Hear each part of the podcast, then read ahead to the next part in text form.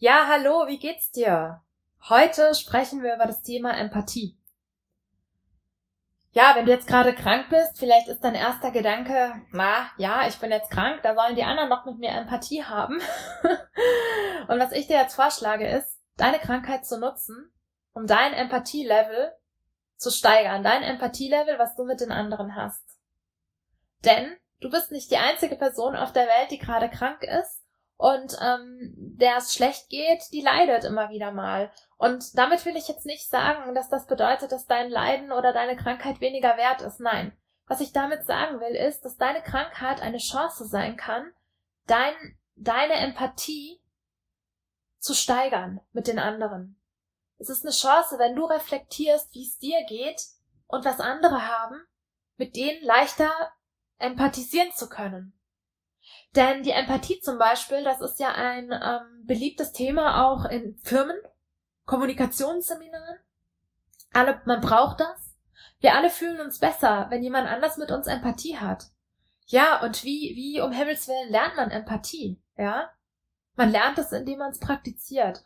Und wenn du gerade krank bist, dann hast du eine wundervolle Ausgangsbasis, Empathie zu, zu üben.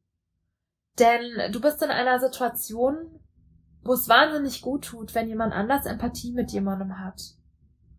Und ähm, sei gewiss, da draußen sind ganz viele Menschen gerade, denen tut deine Empathie gut.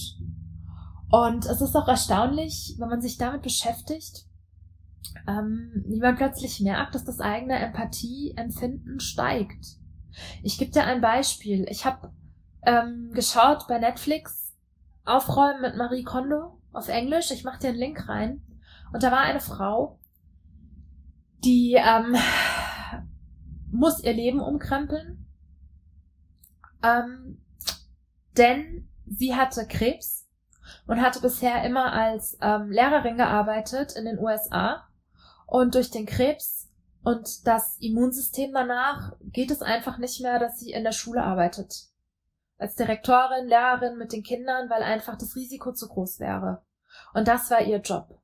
Der Job hat sie glücklich gemacht. Da wurden Fotos gezeigt, da hat man das gesehen, die hat dafür gelebt. Und sie kann das jetzt nicht mehr. Ich bin nicht in der gleichen Situation, aber ich bin jetzt ungefähr ein Jahr, wo ich ähm, kein Workshop, kein Seminar mehr gegeben habe. Und das ist das, was mich eigentlich wahnsinnig erfüllt. Mit Gruppen, mit Menschen zu arbeiten, denen zu helfen, kreative, Solu äh, kreative Lösungen zu finden ähm, Spaß zu haben im Seminar und dabei was zu lernen und es geht nicht körperlich. Und das fühlt sich zum Teil wirklich so an, als hätte man mir irgendwie einen Arm oder ein Bein amputiert. Und ja, ich finde da dann auch andere Wege, ähm, eine Inspirationsquelle der Kreativität für andere zu sein, wie zum Beispiel jetzt ähm, diesen Podcast oder die anderen Podcasts, die ich angefangen habe vor ein paar Monaten. Nichtsdestotrotz fehlt mir das. Und als ich das geschaut habe mit der Dame, da habe ich gemerkt, boah, ja, da kann ich mich richtig jetzt reinversetzen in die Frau. Das muss wirklich krass sein. Denn ich weiß, ich brauche einfach Geduld. Ja, das fällt mir schwer, aber es wird wieder und ich werde wieder im Seminarsaal stehen, einen Workshop geben. Und die Frau kann das sehr wahrscheinlich in dem Leben nicht mehr. Und ich habe keine Ahnung, in welcher Situation du gerade bist was du für eine Krankheit hast, ob es da Dinge gibt, die irgendwann wieder gehen oder Dinge, die einfach gar nicht mehr gehen. Und lad dich ein, da einfach auch mal zu reflektieren. Und auch zu reflektieren, hast du auch schon getrauert über das, was nicht mehr geht?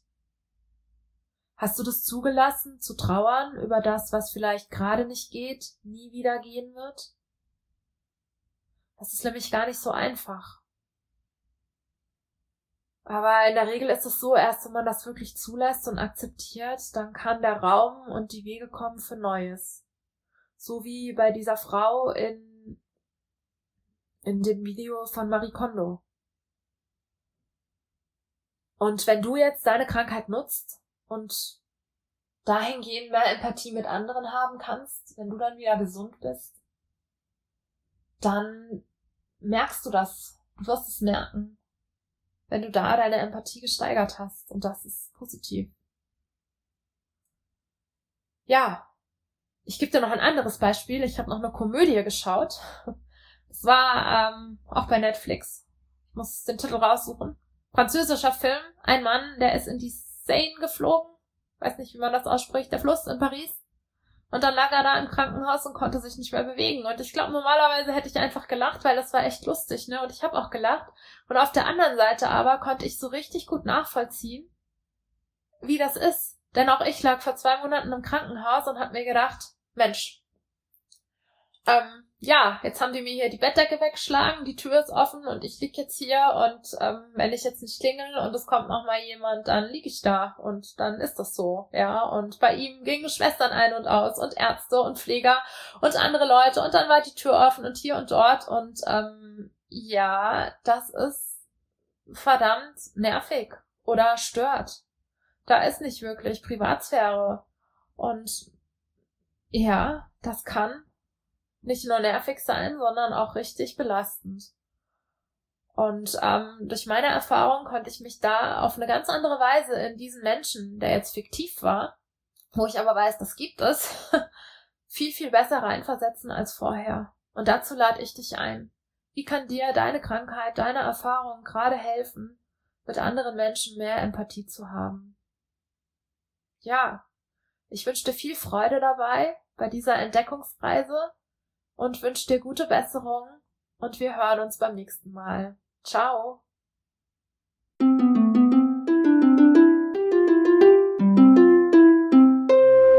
Creamondivity